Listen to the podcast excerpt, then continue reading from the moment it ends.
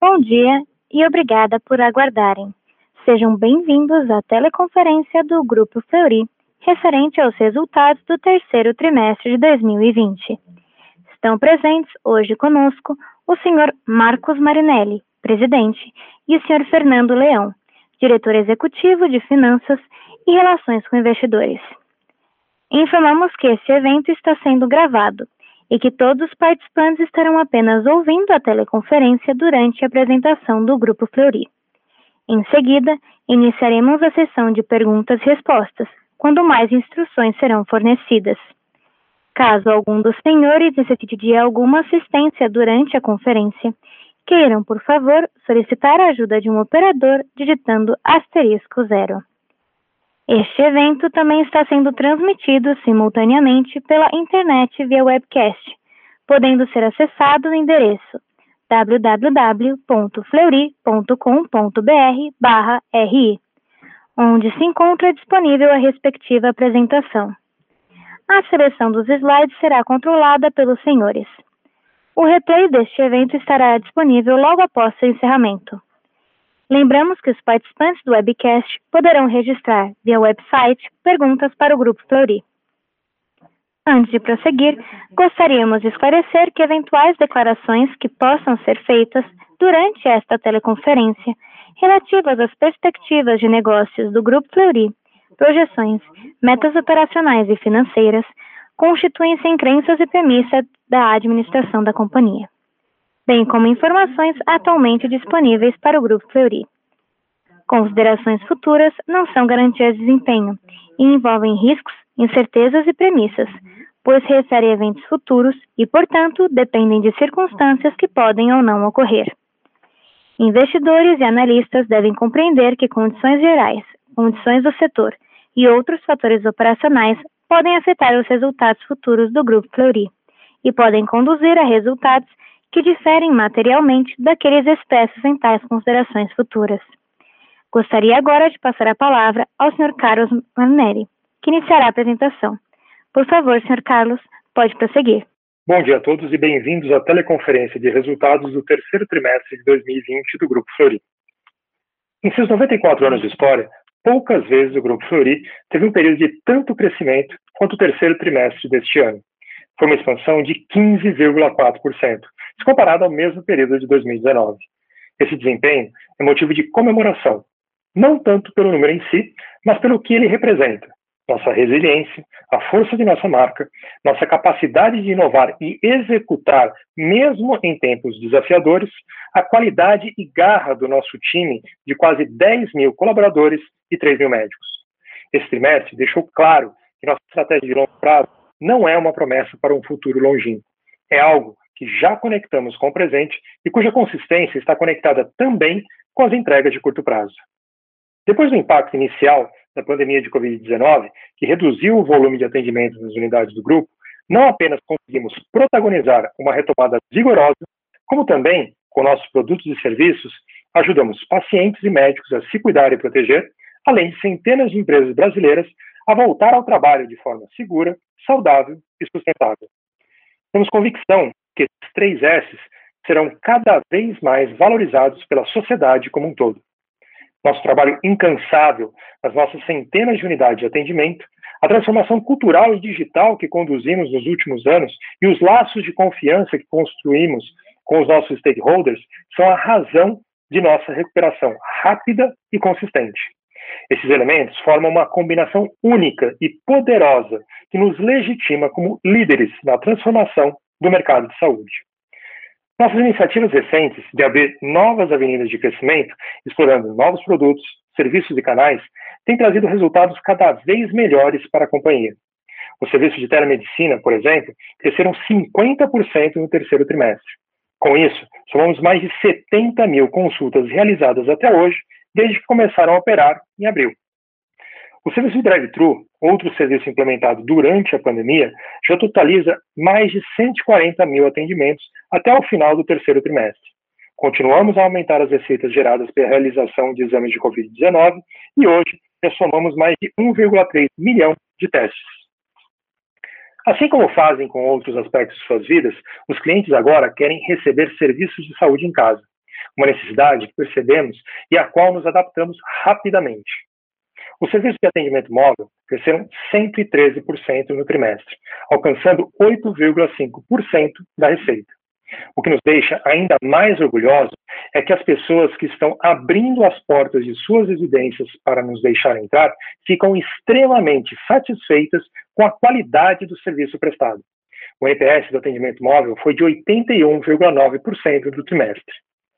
Tivemos também uma forte expansão no cuidado integrado para empresas serviço de consultoria médica criado para ajudar as companhias na retomada de suas atividades, com soluções que envolvem testagem de colaboradores, consultoria médica para definição de protocolos de saúde e coordenação de cuidados, com o uso de telemedicina e prontuário eletrônico. No total, já fechamos quase 500 contratos que ajudaram centenas de empresas brasileiras a retomar suas atividades seguindo os nossos três S, de forma segura, saudável e sustentável e em linha com as melhores práticas ESG, da sigla em inglês para práticas ambientais, sociais e de governança. Mas não são somente essas nossas novas avenidas de crescimento. Há quase um ano, apresentamos em nosso Investor Day o conceito de plataforma de saúde, que nortearia nossa estratégia. Em setembro, esse plano começou a se tornar visível. Lançamos a Saúde ID, empresa do grupo baseada na ciência de dados e que nasceu para reinventar o acesso à saúde no Brasil, integrando todos os atores da cadeia. Graças a seu modelo de negócio inovador, escalável e aberto a empresas de fora do grupo, desde seu lançamento, a Saúde D já foi chamada pelo mercado também de Marketplace, One Stop Shop e Ecossistema. Independente da classificação, a ambição da Saúde D é uma só: ao colocar o paciente no centro da estratégia e integrar seus dados de modo a ter um uso mais eficiente dos recursos, a plataforma vai garantir a sustentabilidade de um setor cada vez mais afetado pela inflação médica e, ao mesmo tempo, permitir que os indivíduos façam a gestão de sua saúde de forma totalmente digital. Tudo isso seguindo rigorosamente todas as diretrizes da Lei Geral de Proteção de Dados Pessoais, LGPD. De largada, a plataforma surgiu com 7 milhões de vidas, já conectadas às ofertas da Santecorp e demais marcas do Grupo Fleury. E está disponível para operadoras e empresas que contratam serviços de saúde para seus colaboradores. Em breve, estará disponível também para pessoas físicas. Trata-se de um ambiente fortemente baseado em atenção primária, que acreditamos ser a porta de entrada correta para um sistema de saúde que, ao mesmo tempo, privilegie o indivíduo e seja eficiente. Além de empresas do próprio grupo, já temos na plataforma outras companhias, como a Danone Nutrição. Quanto mais produtos e serviços forem incorporados à plataforma, maior o número de transações efetuadas e maior o efeito positivo de rede. Para colocarmos a saúde D de pé, foram necessários investimentos de quase 50 milhões de reais. Essa foi a parte fácil. O difícil foi acumular quase um século de conhecimento e experiência cuidando da saúde dos indivíduos, entendendo as necessidades de médicos e nos relacionando com hospitais e operadoras de saúde. Isso não pode ser replicado do dia para a noite. E nessa trajetória de mais de nove décadas, também nos orgulhamos de construir o futuro da companhia dentro de um compromisso verde. Sabemos que nos últimos meses, impulsionados pela necessidade de um capitalismo mais consciente, empresas de todo o mundo passaram a incorporar princípios ESG. No Grupo Fleury, essa preocupação com impactos que vão além do resultado financeiro começou já na década de 90.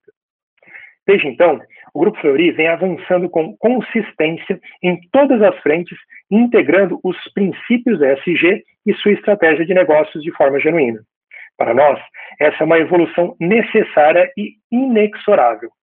Acreditamos que essa nova forma de fazer negócio é a única capaz de reforçar as relações de confiança que temos com clientes, colaboradores, médicos, acionistas e comunidade. Já no início da década passada, começamos a medir nossas emissões de gases causadores de efeito estufa. Em 2002, começamos a investir em programas para diminuir o consumo de água, energia e papel, e para conseguir melhor gestão e redução de resíduos. Os resultados têm evoluído a cada ano. De 2016 a 2019, reduzimos em 12,5% o consumo de água por exame. Nesse mesmo período, reduzimos em 39% a geração de resíduo por exame e em 4,3% o consumo de energia por exame, além de 24% no consumo de papel por exame realizado na companhia.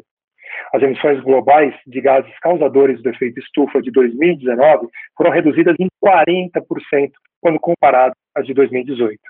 Há dois anos, começamos a diversificar nossa matriz energética, passando a utilizar também combustíveis de fontes renováveis, um movimento que vamos intensificar. A pandemia de Covid-19 intensificou o cuidado que temos com os nossos colaboradores, médicos e dependentes. Além de rapidamente estabelecer todos os protocolos de cuidados com a saúde para garantir a segurança dessa população, fomos signatários do movimento Não Demita, que visava a preservação dos empregos. Agora, em linha com a nossa retomada, já abrimos 350 novas vagas. Nossa empresa é constituída dentro de um amplo aspecto de diversidade de pessoas, raça, etnia, gênero, identidade de gênero, orientação sexual, condição física, formação, origens e outros. E é aberta a provocações que ajudam a se manter conectada à sociedade no tempo em que ela vive, fortalecendo as relações que construímos com os nossos colaboradores ao longo de décadas. A pandemia também ampliou nosso impacto social. Para nós, uma estratégia ESG não pode ser plenamente alcançada sem que a saúde seja colocada como prioridade. Desde o início da crise, assumimos o protagonismo que nos cabia e participamos de diversas ações que uniam ciência e saúde pública. Em abril, iniciamos um estudo em parceria com o IBOP, Instituto Semeia, e cientistas da Universidade de São Paulo, USP, e Universidade Federal de São Paulo, Unifesp, para mapear o novo coronavírus na capital paulista. Também participamos de um estudo sobre a vacina contra a Covid-19, desenvolvida pela Universidade de Oxford. Fizemos ainda uma parceria com o Instituto Butantan, Secretaria de Saúde do Estado de São Paulo, Bradesco Seguros, Coca-Cola Brasil e Coca-Cola FENSA, para ampliar a capacidade de processamento de exames para diagnóstico da Covid-19, destinado com prioridade aos profissionais de saúde, que estão na linha de frente do atendimento à população que mais necessita de assistência. No total, foram processados quase 24 mil testes diagnósticos. No que se refere à governança, tivemos um importante avanço recentemente. Nosso código de conduta foi revisto e passou a se chamar Código de Confiança. A mudança vai muito além do nome.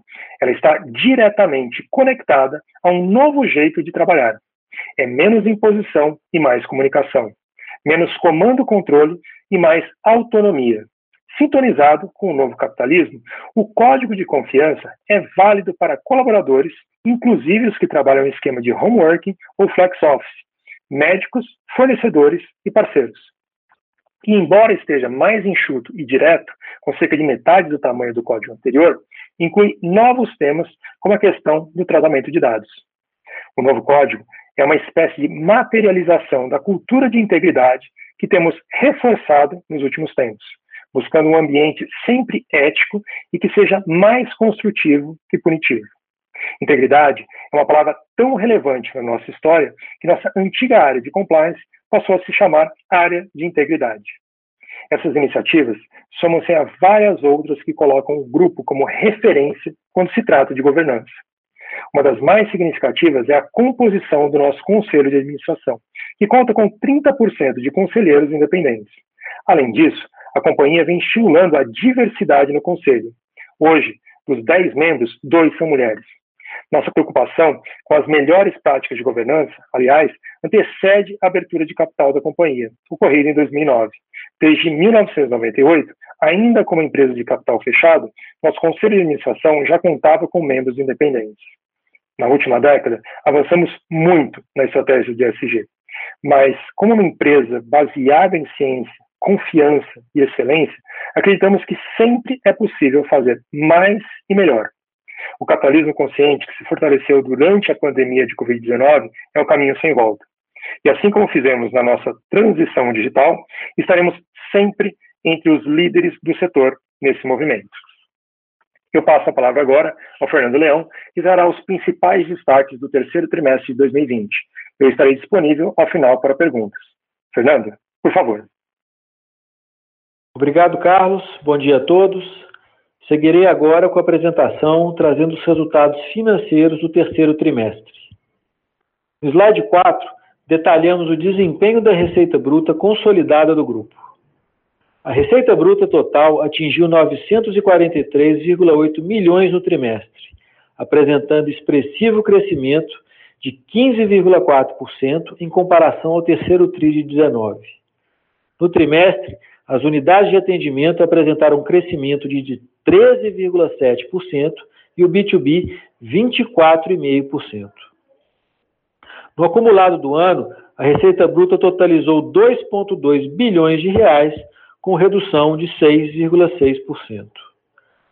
No próximo slide, número 5, mostramos no gráfico superior a evolução mês a mês da receita no terceiro TRI de 20 em relação ao terceiro TRI de 19.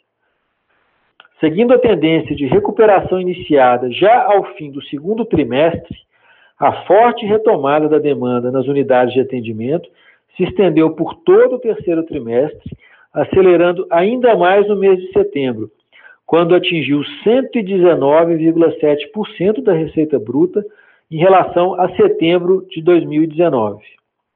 O crescimento no trimestre foi de 13,7% na comparação com o ano anterior. Essa tendência também foi observada no B2B, que atingiu 126,7% da receita bruta em setembro em relação ao mesmo mês de 2019, com crescimento de 24,5% no terceiro TRI, acompanhando o retorno dos procedimentos eletivos e forte contribuição dos testes para a Covid-19 nos hospitais e no segmento de laboratório de referência. Ressalto que ao longo do mês de outubro continuamos a observar essa tendência positiva em ambos os segmentos. No gráfico inferior, trazemos a participação dos exames de Covid-19 nos resultados. Em função da retomada da demanda, houve maior diluição das receitas dos exames de Covid-19 em relação à receita total. No trimestre, a participação dos exames de RT-PCR e sorologia representaram 10,7% da receita consolidada, em comparação aos 17,3% da receita registrada no segundo trimestre. Nas unidades de atendimento, a participação foi de 7,8% e no B2B, 25,4%. Neste último, houve aceleração frente ao segundo trimestre em função da adoção de protocolos de segurança nos hospitais que refletem, portanto, o maior número de testes para a Covid-19. Indo para o slide número 6, verificamos com mais detalhes o desempenho do portfólio de marcas. No gráfico à esquerda, temos a visão do trimestre, onde a receita bruta das unidades de atendimento apresentou crescimento de 13,7%, sendo 10,4% orgânico, com destaque para as marcas Fleury e a Mais São Paulo, com expansão de 13,1% e 19,2%, respectivamente. As marcas regionais cresceram 36%, com parte relevante vinda das aquisições realizadas. Nas marcas do Rio de Janeiro, o crescimento foi de 0,7% no trimestre. À direita, observamos o desempenho das marcas no acumulado de nove meses, onde as unidades de atendimento apresentaram retração de 9,1%. No slide número 7, destacamos as glosas e a receita líquida. Observamos do lado esquerdo que o indicador de glosas atingiu 1,1% no trimestre, com redução de 37 basis points e 1,2% no acumulado do ano. Na parte direita do slide, a receita líquida apresentou expansão de 15,7% no terceiro trimestre, totalizando 874,6 milhões de reais, enquanto que no acumulado totalizou 2 bilhões de reais, com redução de 6,5%. Nos próximos slides apresentaremos os principais indicadores financeiros. Ressalto que desde o primeiro trimestre de 20, todos os números estão com IFRS 16, arrendamentos, exceto quando indicado. Os números apresentados versus 2019 estão na mesma base de comparação. No próximo slide, número 8, destacamos a evolução dos custos e despesas operacionais. No gráfico à esquerda, podemos observar que tivemos um aumento de 7,1% nos custos no trimestre. A variação se deu majoritariamente nos custos com material direto e intermediação de exames, em função dos custos com aquisição de reagentes para realização de exames de Covid-19 e equipamentos de proteção individual para atendimento nas unidades. No lado direito do slide, apresentamos as despesas operacionais. Neste trimestre, tivemos uma redução de 3%, com ganho na relação entre as despesas e receita líquida de 170 basis points. Essa redução ocorreu em função do aproveitamento de créditos previdenciários e menores despesas de marketing, e foi parcialmente mitigada por maiores custos com consultorias estratégicas e de M&A. No acumulado, os custos apresentaram aumento de 1,9% e as despesas operacionais registraram queda de 7,4%. Indo para o slide 9, observamos que o EBITDA atingiu 323,8 milhões de reais no trimestre, com um crescimento de 35,7%, reflexo da forte alavancagem operacional no período. A margem EBITDA atingiu 37%, com expansão de 544 basis points em relação ao terceiro trimestre de 2019.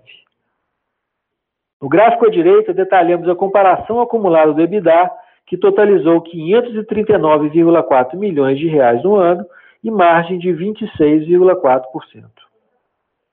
No slide 10, o lucro líquido no período alcançou 132,1 milhões de reais, com crescimento de 45% em relação ao mesmo período de 2019. A margem líquida foi de 15,1% em comparação a 12,1% no terceiro trimestre do ano anterior.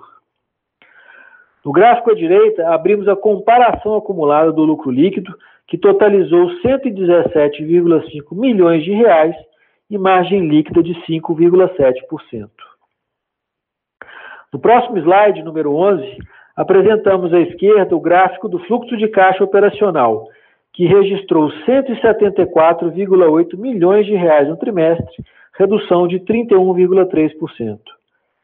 A diminuição observada é explicada pela maior absorção de capital de giro em função da forte retomada da receita no período, com o um consequente aumento no contas a receber. No acumulado, o fluxo de caixa operacional registrou 372,8 milhões de reais, redução de 29,3%, impactado pela queda do EBITDA no ano. No gráfico à direita, o CAPEX no terceiro trimestre totalizou 31,5 milhões de reais, com redução de 21,8%, em função de contingências definidas no início do período da crise. Ressalto que os investimentos em TI e digital mantêm-se em crescimento e que já retomamos grande parte dos projetos contingenciados inicialmente. No acumulado, o CAPEX totalizou 112,4 milhões de reais.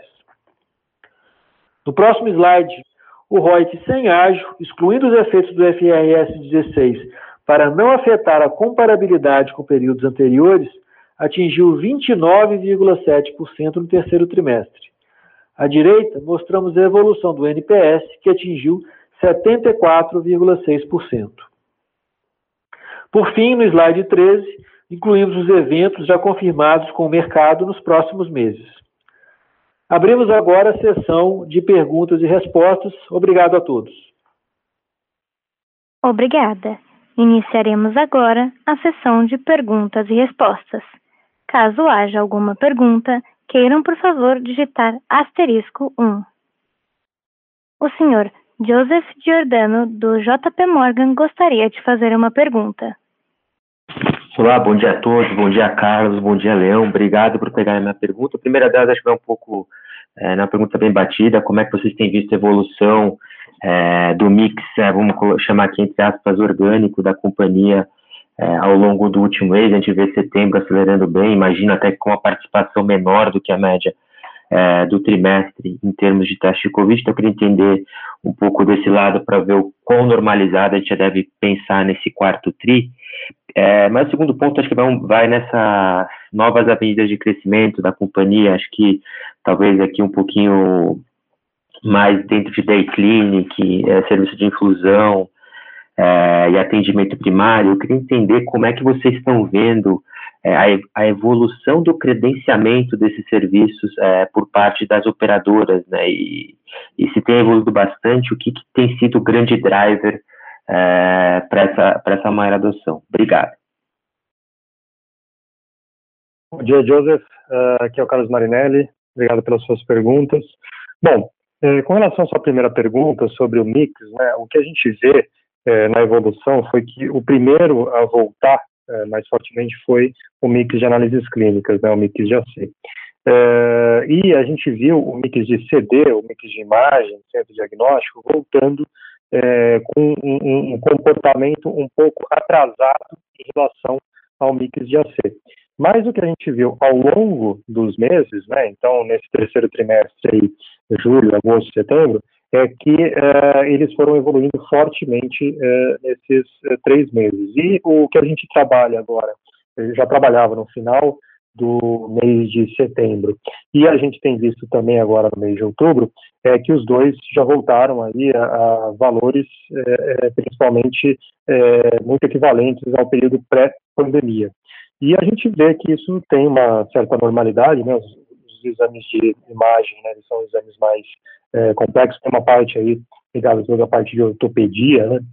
E aí tem uma questão uh, uh, que tem os seus uh, headwinds e tailwinds, né? Então, por um, por um lado, as pessoas estão ficando mais em casa e muitas têm aí reclamado, né? A gente vê isso é, conversando com os RHs de questões ligadas aí à parte de economia. Por outro, é, você tem uma limitação de prática de exercícios físicos e, e, outros esportes aí que acabam não impactando né, na necessidade de, dessa parte ortopédica. Mas é, é, algo que tem vindo né, numa certa normalidade, está evoluindo, e a gente já vê esse mix mais normalizado. Por outro lado, tem a questão, lógico, dos exames de Covid, né? Os exames de Covid, é, logicamente, é algo que foi agregado ao portfólio, é, durante esse tempo da pandemia, é, um volume muito grande de exames feitos é, como a gente destacou aí na nossa mensagem, né, mais de 1,3 milhões de exames feitos é, com relação ao Covid. A gente acredita que isso é, tende a ter uma variação ao longo do tempo. Hoje já representa muito menos do que já representou no passado nossa receita, principalmente é, no segundo trimestre, e a gente vai ter aí uma evolução é, que certamente os exames de Covid não vão desaparecer do portfólio, mas ele vai acabar sendo diluído dentro daquilo que a gente tem de, de oferta para o mercado. Então, a gente é, acredita, tem visto e, e, acredita muito nessa normalização é, dos exames, e principalmente agora, com a retomada forte dos exames de, de CD e imagem, né, que tem um ticket maior, embora tenha uma rentabilidade menor, mas é, que tem trazido aí uma, uma certa normalidade para o sistema como um todo. Com relação ao que você perguntou sobre a questão das novas avenidas de crescimento, a gente vê um interesse cada vez maior pelos serviços que a gente tem colocado no mercado, seja a infusão, seja a parte do The Clinic, seja é, essa questão da atenção primária. E é, pensando aí na questão de saúde D e todo o portfólio de serviços ofertado por saúde D, por meio de Santa Corte, por meio de outros serviços que a gente tem dentro de Fleury mesmo, é, a gente vê cada vez mais um interesse maior das operadoras. E esse interesse, ele se traduz, às vezes, em credenciamento, às vezes em entender melhor os conceitos para montar, ajudá-los a montar é, soluções para os seus clientes que levem em conta essa questão de você ter atenção primária, de você ter é, uma rede referenciada, otimizada, é, de você ter uma coordenação de cuidado completo. Inclusive, para isso, a gente, em breve, aí, é, conectado com aquela é, é, investimento que a gente fez em Switch, que a gente destacou no, no, segundo TRI, né, e quando a gente lançou Saúde B, a gente deve ter novidades aí com relação a soluções que vão conectar é, a, a, nossa, a nossa plataforma, as nossas soluções diagnósticas, Day Clinic, é, a parte de infusão, também com toda essa capacidade de fazer gestão de casos crônicos à distância e de uma maneira que integre o cuidado e que tenha um desfecho superior, sempre trabalhando pela sustentabilidade do sistema. Muito obrigado, Carlos. O senhor Ian Sesquim, do BTG Pactual, gostaria de fazer uma pergunta. Bom dia, Carlos. Bom dia, Fernando, pessoal. É, são duas perguntas aqui do meu lado sobre atendimento móvel, né? A gente percebeu que atendimento móvel cresceu ali um ritmo bem acelerado, 113% é, no trimestre, chegando a 8,5% da receita. É, eu queria entender um pouco melhor sobre a rentabilidade dessa linha de negócio, né? entender como que funciona a estrutura de custos dessa operação, dado que ela tem se tornado cada vez mais relevante, e entender também qual que é a perspectiva futura para atendimento móvel em um cenário é, pós-pandemia, né? Assim, que deveria ser o run rate em porcentagem da receita consolidada do grupo, ex-Covid, enfim, tem um pouco da, da ideia na cabeça de vocês para esse segmento. Obrigado. Oi, Ian. É, bom dia, obrigado pela sua pergunta. É, vamos lá. O atendimento móvel, ele é algo que ele entrega algo para a gente é super importante, que a gente sempre bate nessa tecla, que é a questão de continuarmos sendo relevantes para os nossos pacientes, para o mercado em geral, para os médicos. Isso por quê?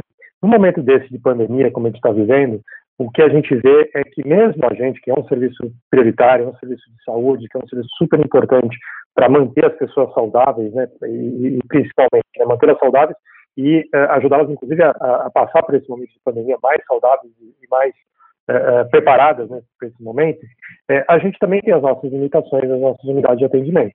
A gente teve que reduzir, por exemplo, o tamanho de sala de espera, evitar aglomerações, número de atendimentos, dimensionar a nossa estrutura dentro da, da, da unidade de atendimento para não ter nenhum fluxo maior de pessoas, inclusive pedindo né, para os nossos clientes para não irem é, preferencialmente é, não levarem acompanhantes, se puderem não levar acompanhantes, isso tudo para conseguir ter, manter uma boa experiência é, para os nossos clientes dentro das unidades de atendimento, ao mesmo tempo que a gente respeita todas as normas regulatórias é, é, prescritas né, para esse momento. E nisso, o atendimento móvel foi muito importante. Por quê? Ele deu uma capacidade para a gente de é, ampliar a nossa capacidade de atendimento que é, foi além das nossas unidades de atendimento. E isso de uma maneira muito rápida. Agora, isso é algo que a gente já faz há décadas. Então, assim, eu estou no Florida desde 2005, desde 2005 eu sei que tem atendimento móvel. Honestamente, eu não sei dizer quando a gente começou a fazer isso. Mas todo esse tempo que a gente tem dedicado ao atendimento móvel faz com que a gente adquira uma experiência muito grande é, na maneira como a gente leva esse serviço. E olha só, a gente está falando de um momento de pandemia onde a gente consegue entrar na casa do paciente, entrar na casa do cliente, é, fazer todos os serviços que a gente tem que fazer com ele, momento super, digamos assim, é, é, é, crítico, né, sensível, e mesmo assim a gente tem aí quase 82 de NPS é, no atendimento móvel, ou seja, o cliente ele pede, ele está satisfeito com o serviço, ele recomenda para família e amigos e ele volta a utilizar esse serviço. O que dá para a gente a capacidade de expansão da nossa capacidade de atendimento no Brasil inteiro, que não é só São Paulo, Rio de Janeiro, todos os lugares do Brasil, muito grande.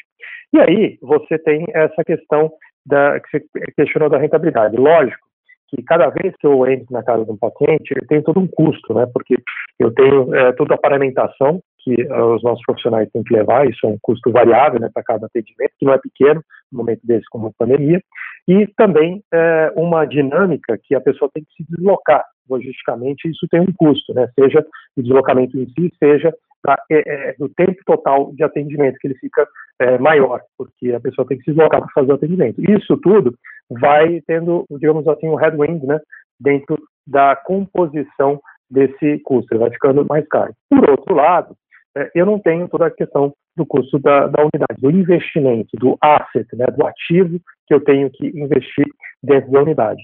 Então, a, a, nossa experiência com essa questão do atendimento móvel é que dentro da eficiência que a gente tem, a gente consegue fazer com que ele seja é, muito interessante em termos de rentabilidade da companhia, mesmo não tendo a produtividade que a gente pode experimentar numa unidade de atendimento. Como você viu, é, o atendimento móvel representou 3 a 4% do nosso crescimento nesse é, trimestre, né, dos 15,4%, 3 a 4% vem do atendimento móvel. Com relação ao futuro, é, não tem volta. Do mesmo jeito que a gente hoje durante a pandemia. A gente está consumindo uh, comida em casa, a gente está fazendo supermercado desde casa, a gente está uh, comprando o que a gente precisa para nossa casa, eletrodoméstico e outras coisas, a partir de casa, do que a gente tá, sempre utilizou já, né, a parte do banking, do financials, uh, uma série de setores a gente está fazendo a partir de casa, porque é mais conveniente, porque a gente se adaptou e conheceu e gostou da utilização digital, isso também vai acontecer com a saúde. A gente vai ter uma saúde que ela seja que ela é cada vez mais conveniente da gente acessá-la é, e que a gente tenha canais digitais também para acessá-la, seja para ter o cuidado, seja para guardar as informações. E é isso que a plataforma, a Saúde B, ela traz, né? a possibilidade da gente ter a saúde a um toque de distância e a gente conectar, isso é muito importante dizer, não é só um app, não é só um marketplace, não é só é, um aplicativo, isso é uma questão de você ter uma experiência completa de saúde que começa pela uh, saúde uh, digital, a telemedicina, mas que ela pode ir até a sua casa com ofertas como a questão dos exames, com a questão da infusão, com outras ofertas que a gente deve uh, apresentar ao mercado nos próximos meses de uma experiência da telemedicina conectada com alguns elementos de verificação de parâmetros é, das pessoas na casa da pessoa, com conexão direta com os médicos, a telemedicina ou os seus próprios médicos. Então, o que a gente está desenvolvendo é esse omnichannel, essa presença em vários canais, é, levando todo o cuidado que a gente tem, essa tradição de cuidado, inclusive para a casa das pessoas, seja no digital, seja com profissionais nossos que estão muito habituados a entrar na casa dos pacientes é, e fazer com que essa experiência seja uma experiência muito boa e que possa ser repetida. Perfeito, obrigado. O Gustavo Tieso, do Bradesco, gostaria de fazer uma pergunta. Oi, bom dia, Marinelli, bom dia, Leão. Parabéns pelo resultado, primeiramente, e obrigado por pegar a pergunta. Eu, eu, tenho duas perguntinhas aqui. Eu acho que a primeira é, é sobre a margem, né? A gente viu, de fato, um grande expressivo de alavancagem operacional. Eu queria tentar entender um pouquinho se dá para dividir se foi o ganho de market share que vocês tiveram no mercado e conseguiram ter essa receita um pouco maior, principalmente exames clínicos, ou se foi de fato alguma coisa que está, os, os, procedimentos reprimidos, né? Se dá para ter uma ideia se, se o mercado está apanhando um pouco e vocês ganhando, ou se de fato foi uma, ou, ou teve coisas reprimidas ali. E uma segunda é sobre a situação do cuidado integrado, né? Que vocês estão fazendo com as parcerias com as empresas.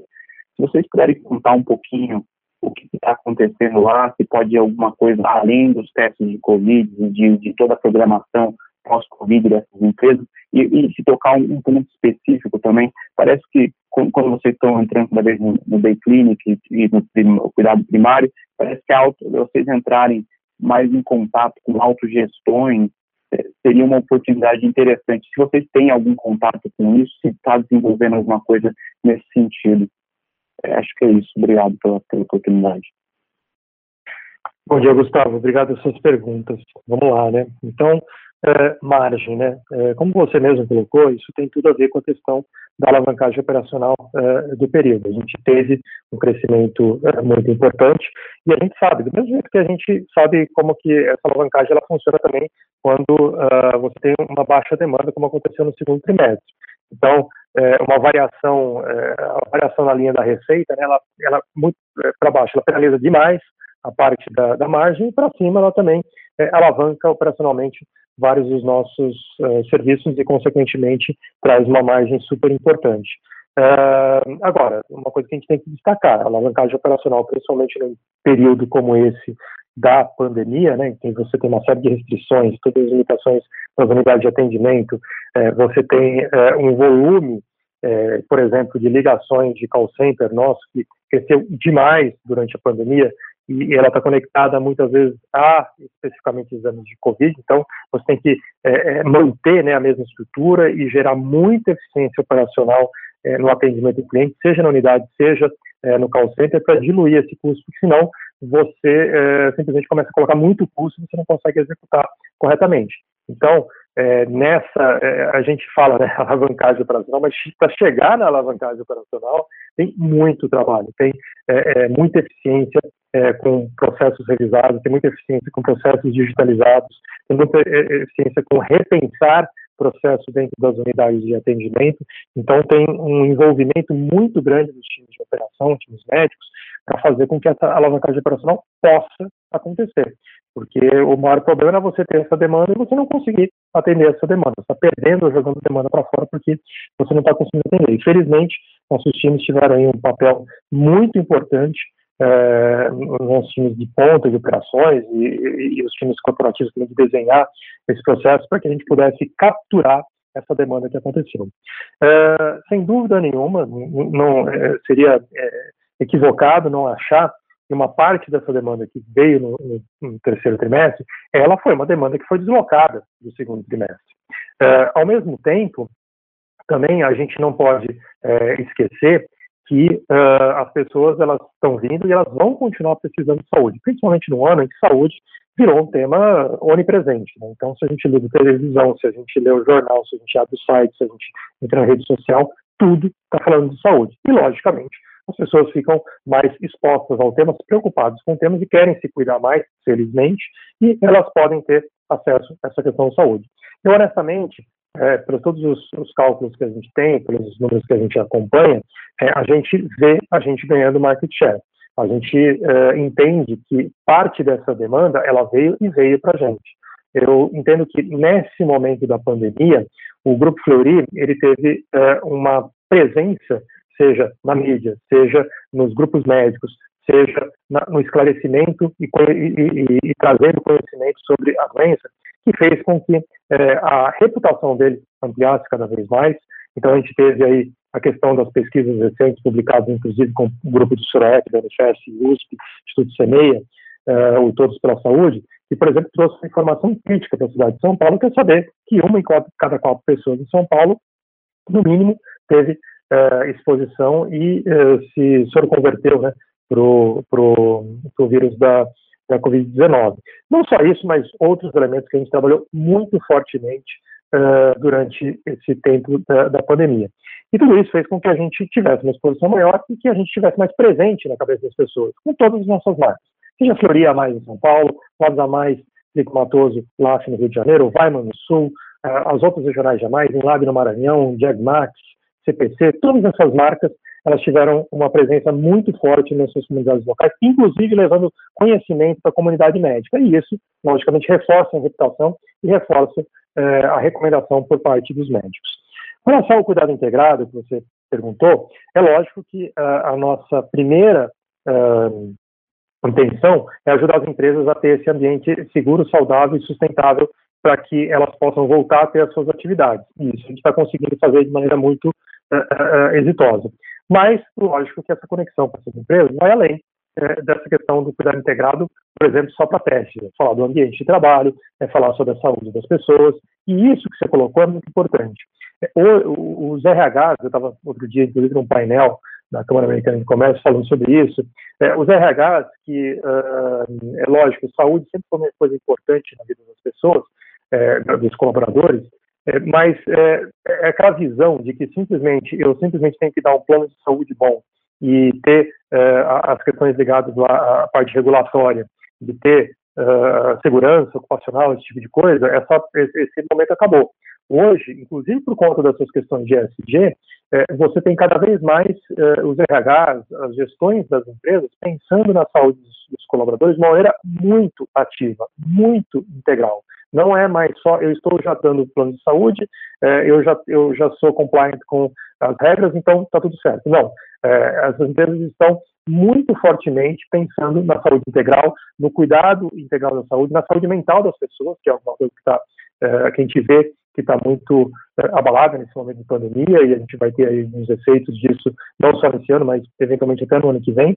Então, uh, esse cuidado integrado ele vai muito além uh, dessa questão de simplesmente fazer os testes. Ele vai no sentido de entender as necessidades dessas empresas com relação à saúde dos seus colaboradores de maneira integral, acompanhar e, principalmente, tornar sustentável.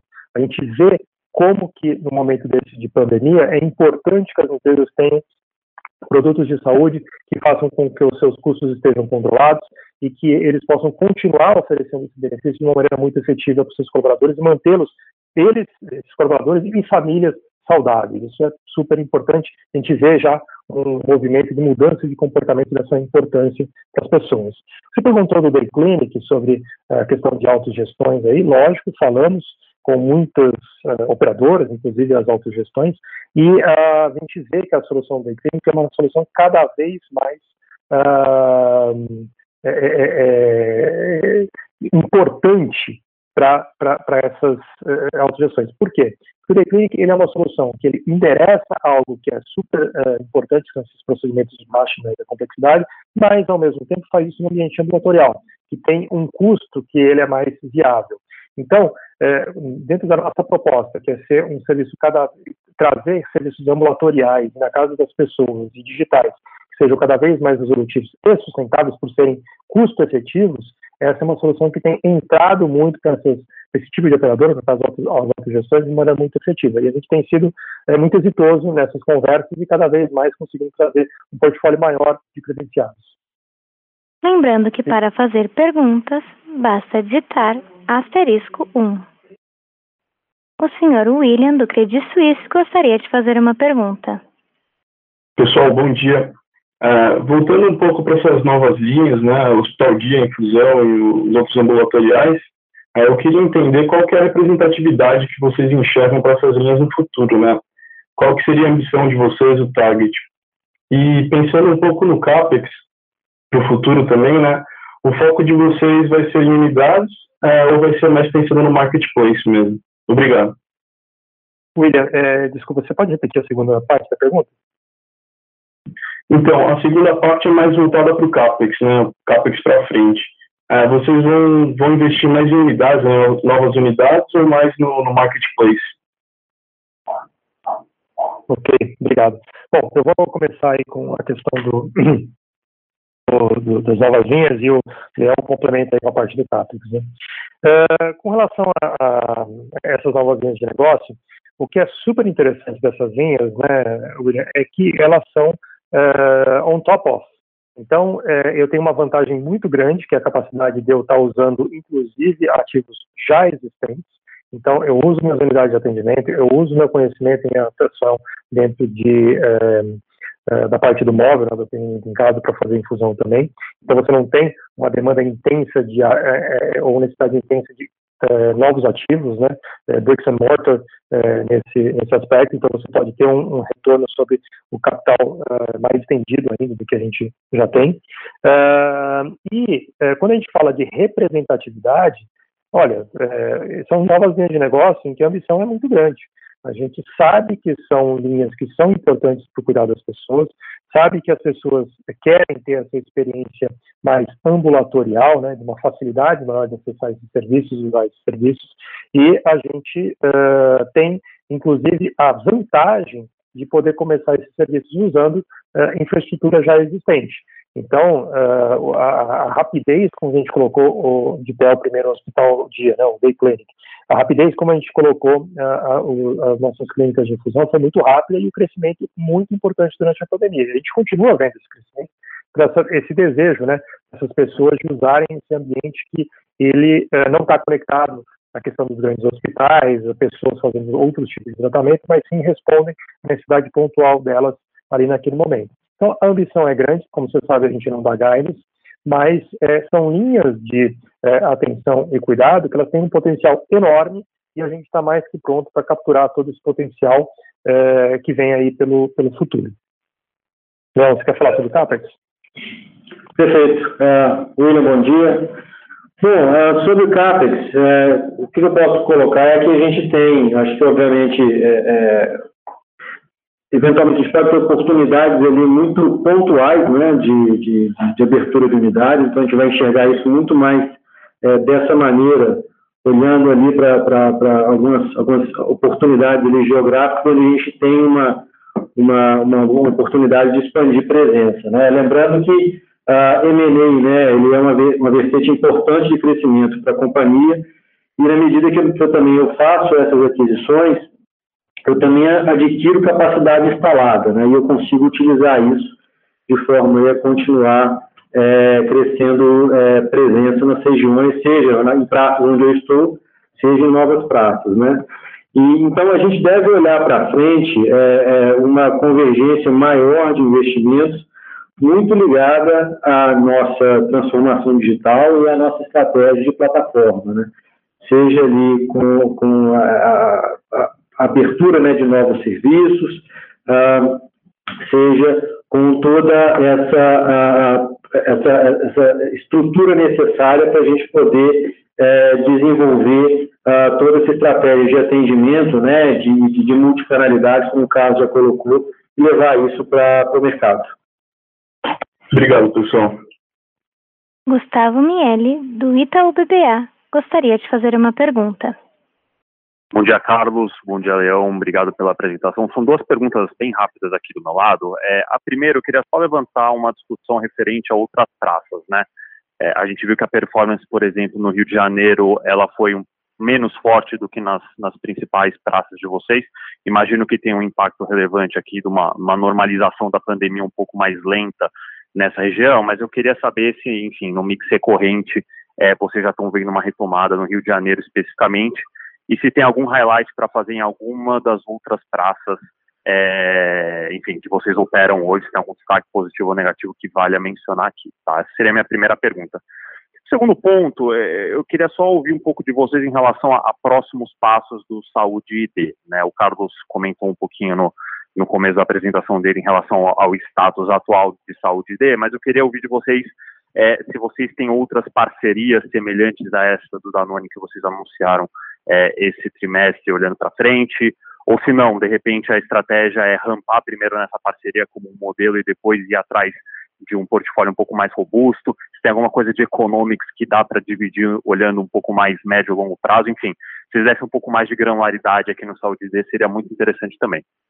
São esses os meus dois pontos, pessoal. Muito obrigado. Gustavo Carlos, obrigado pela sua pergunta. É, com relação às praças, né, você tem toda razão. Assim, é um crescimento que ele veio em todas as praças, então, absolutamente todas as praças cresceram no terceiro trimestre, né, é, mas elas cresceram em ritmos diferentes. Todas elas já têm, é, ou já estão, ou já passaram é, do, do, daquele movimento normal, uma ou outra que está um pouco, talvez aquém, tem uma variação, e é, o que a gente está vivendo no Brasil hoje é isso, né? O, Brasil é um país grande demais. Então, é, muitas vezes o, o, momento né, de São Paulo está diferente do momento do Rio de Janeiro, está diferente do momento do Sul.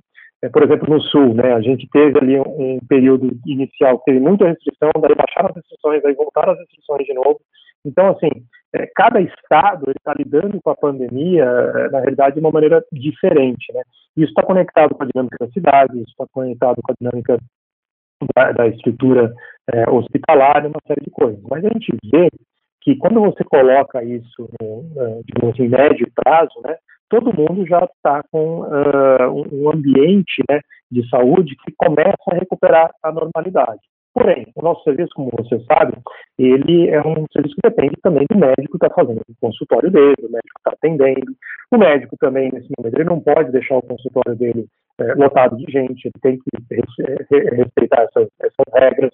É, mas ele tem hoje, por exemplo, a questão da telemedicina que ele pode executar. As pessoas é, com essa dinâmica de é, home office e o nosso cliente, por a gente estar nesse, é, nesse segmento do premium e mais o intermediário, muitos dos nossos clientes têm essa dinâmica de, de trabalho, é, isso é, conectado com a questão da, de não ter as aulas, também modifica o perfil de uso das unidades.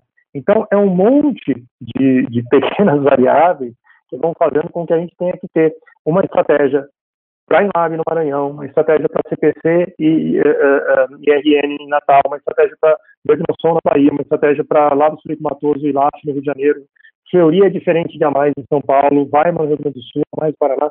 O que eu quero dizer é o seguinte: a gente tem gestão em cada um desses lugares, acompanhando muito de perto a dinâmica local e entendendo como que essa dinâmica pode ser melhor atendida é, pelos nossos serviços. Então, a gente faz isso numa granularidade muito grande, num planejamento semanal de oferta de serviços, de oferta de agendas, uma série de coisas. E é, o que a gente, mas o, o, positivo disso é que a gente já está tendo, inclusive, que ampliar nossa base de colaboradores, porque a gente fez esse stretch, está fazendo esse stretch, mas a gente precisa capturar totalmente essa demanda e para isso a gente está trazendo inclusive colaboradores novos. É, honestamente, é, uma coisa é pontual. Se eu pegar hoje, eu consigo falar, o destaque negativo é talvez é, Rio de Janeiro, talvez o Sul, e o positivo é São Paulo, esse outro lugar. Mas o fato é que quando você vê o filme, mais ou menos você vê um comportamento que ele é linear e gradativamente de retomada e é, nesse momento, é, como eu expliquei anteriormente, né, um ganho de market share em todas as praças que a gente tem sentido. Então, é, é com relação às praças, é isso. Com relação ao que você falou das parcerias né, de saúde D, a gente está ativamente trabalhando nessas parcerias. A nossa, nosso entendimento de plataforma, ele é um entendimento que você tem que criar esse poder de atratividade. Quando a gente começa já com 7 milhões de vidas, a gente tem muitas, eh, muitos serviços sendo oferecidos ali. Então, por exemplo, só na telemedicina já são aí mais de 70 mil consultas, seja as consultas que a gente faz para operadora, seja as que a gente faz via cuidado digital, que a gente é o consultório virtual dos médicos independentes que estão por aí. Essa, essas consultas geram transações. Então, ele pega um exame, ele faz um, um é, indicação do medicamento, ele é, coloca os dados no prontuário eletrônico, e isso tudo pode gerar outros parceiros que têm interesse em participar dessa plataforma para que possam estar é, ofertando seus serviços, para que possam estar se conectando com médicos e pacientes e fazendo com que essa experiência digital de saúde seja algo bom tanto para o paciente quanto para quem está se conectando.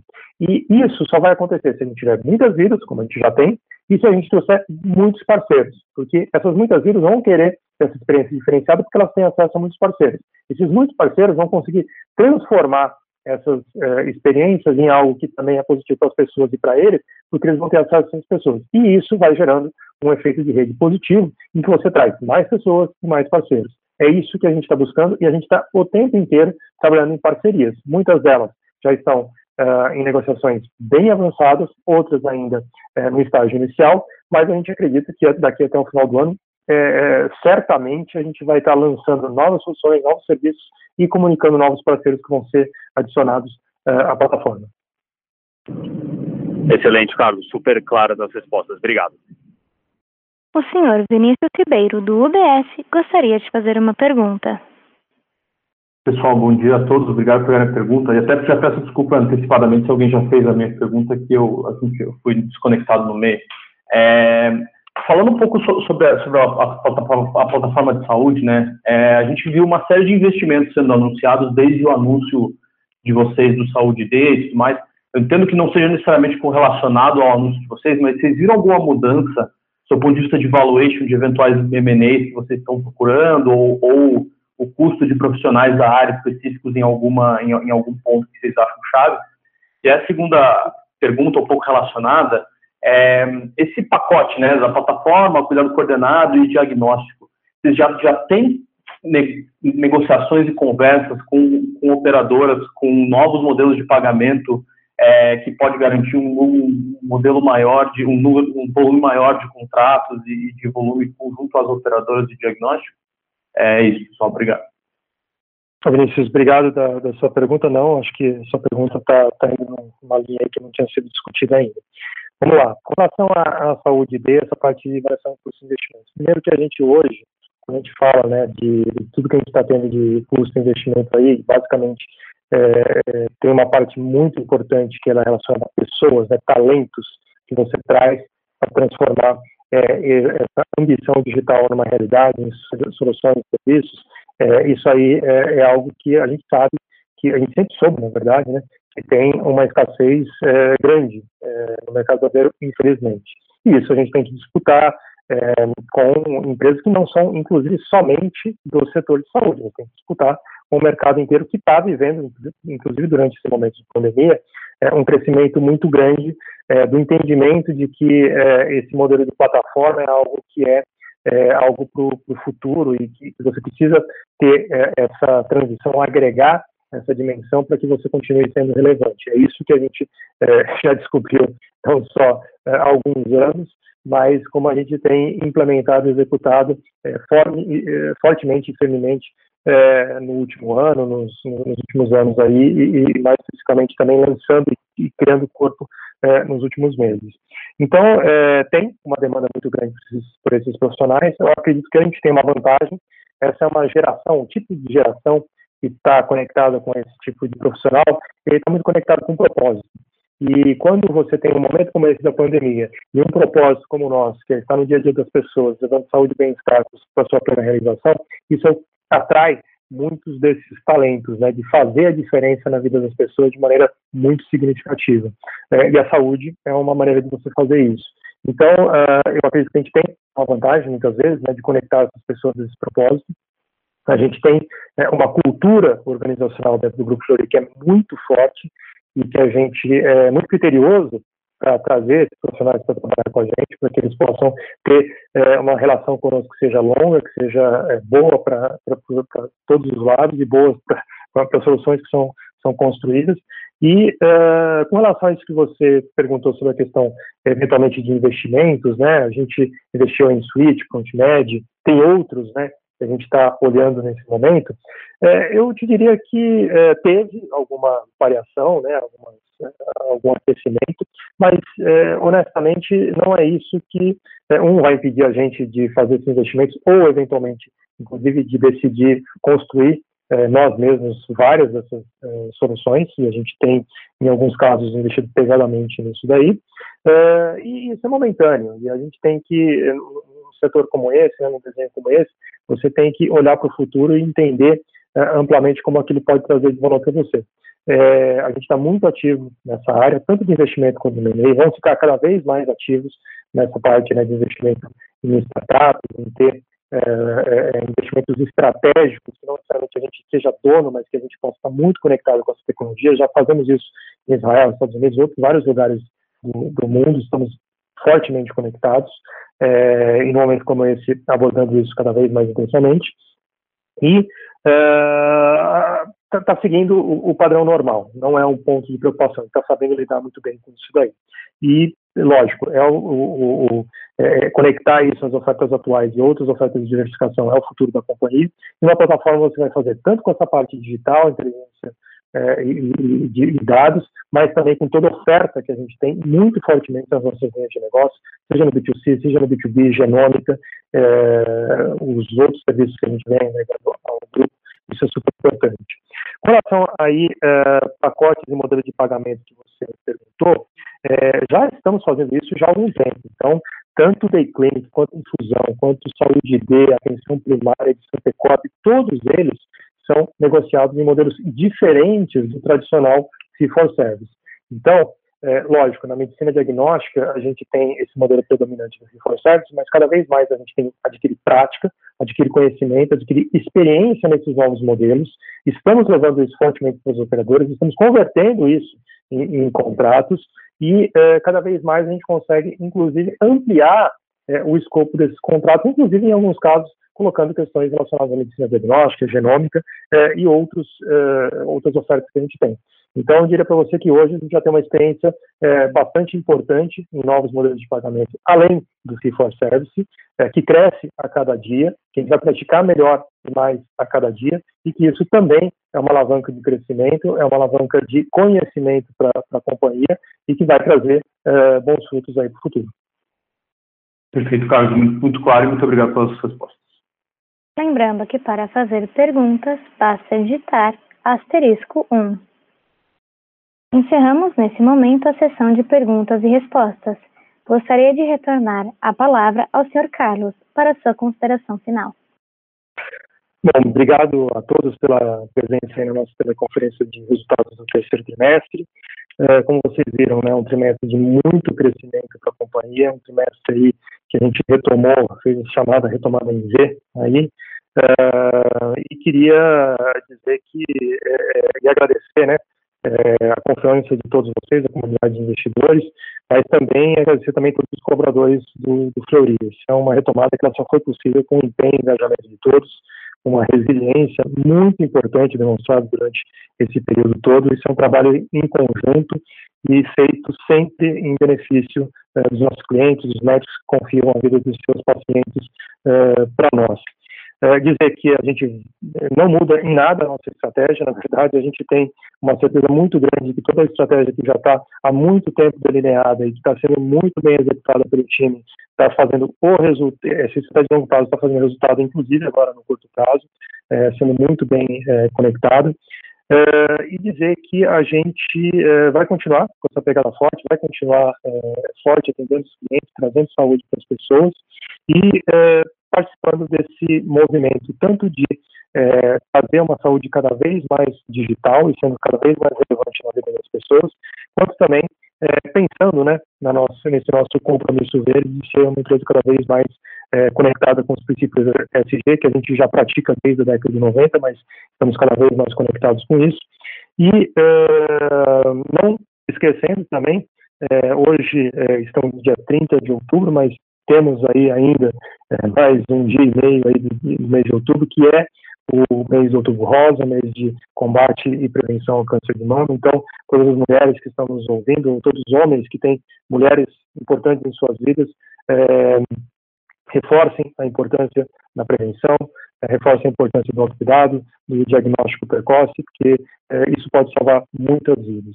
E convidar todos vocês para que estejam presentes aí no nosso Investor Day, que vai acontecer no dia 9 do 12. É, infelizmente, não poderemos, como tradicionalmente fazemos, é, recepcioná-los na nossa sede. Esse ano vai ser um virtual, mas já estamos trabalhando nele para que seja uma experiência é, bastante diferenciada e muito produtiva para todos. Então, muito obrigado a todos, fiquem bem, é, fiquem com as medidas é, sanitárias recomendadas aí, usem máscara quando estiverem fora, é, álcool gel, é, reforcem as medidas de segurança. A gente é, não passou ainda é, pelo fim da pandemia, mas é, estamos muito melhor nesse momento e vamos conseguir passar por essa e vamos estar muito melhor aí é, quando nos encontrarmos novamente aí no, nos resultados do quarto trimestre de 2020, lá em fevereiro de 2021. muito obrigado a todos, um ótimo dia, um ótimo final de semana, feriado, e é, nos vemos dia 9 de dezembro. Um grande abraço. O Conference Call do Fleury está encerrado. Agradecemos a participação de todos. Tenham um bom dia.